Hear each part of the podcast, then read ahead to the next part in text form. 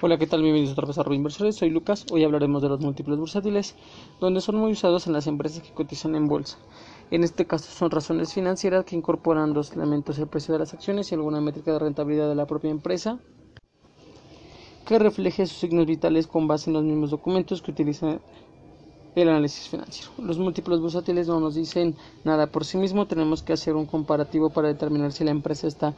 sobrevaluada o subvaluada, es decir, si está cara o barata en relación a sus competidores, su segmento y al mercado en general.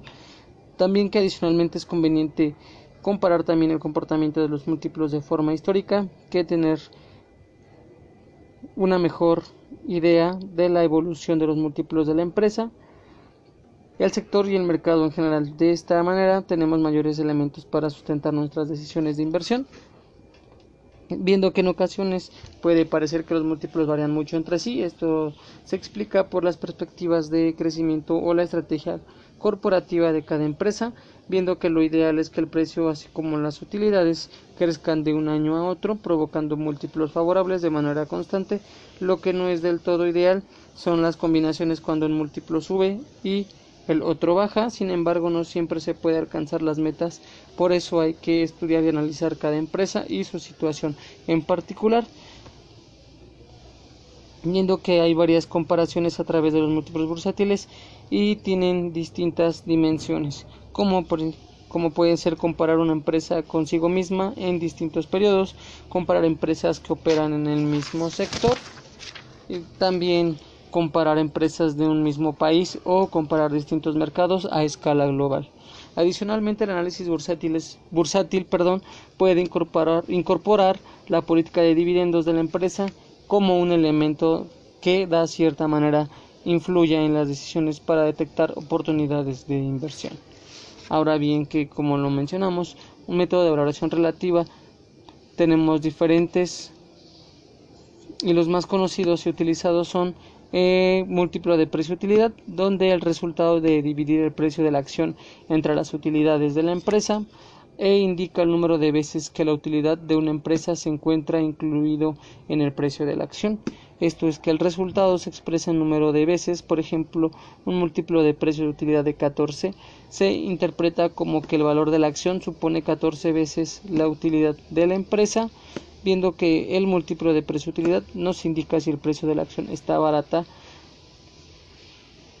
si se encuentra por debajo del que tenía un año atrás, siempre y cuando las utilidades de la empresa no hayan disminuido, o si se compara con los múltiplos de precio-utilidad de empresas de su sector o del mercado en general. Por lo tanto, en este caso, la sugerencia podría ser comparar el múltiplo de precio-utilidad, indica que estoy pagando 14 veces la utilidad actual de la empresa, es decir, voy a tardar 14 años para que la empresa genere las utilidades que estoy pagando de forma adelantada, suponiendo que la empresa siga ganando la misma utilidad año con año. El siguiente múltiplo bursátil es el múltiplo de precio-valor en libros, donde este es expresado en número de veces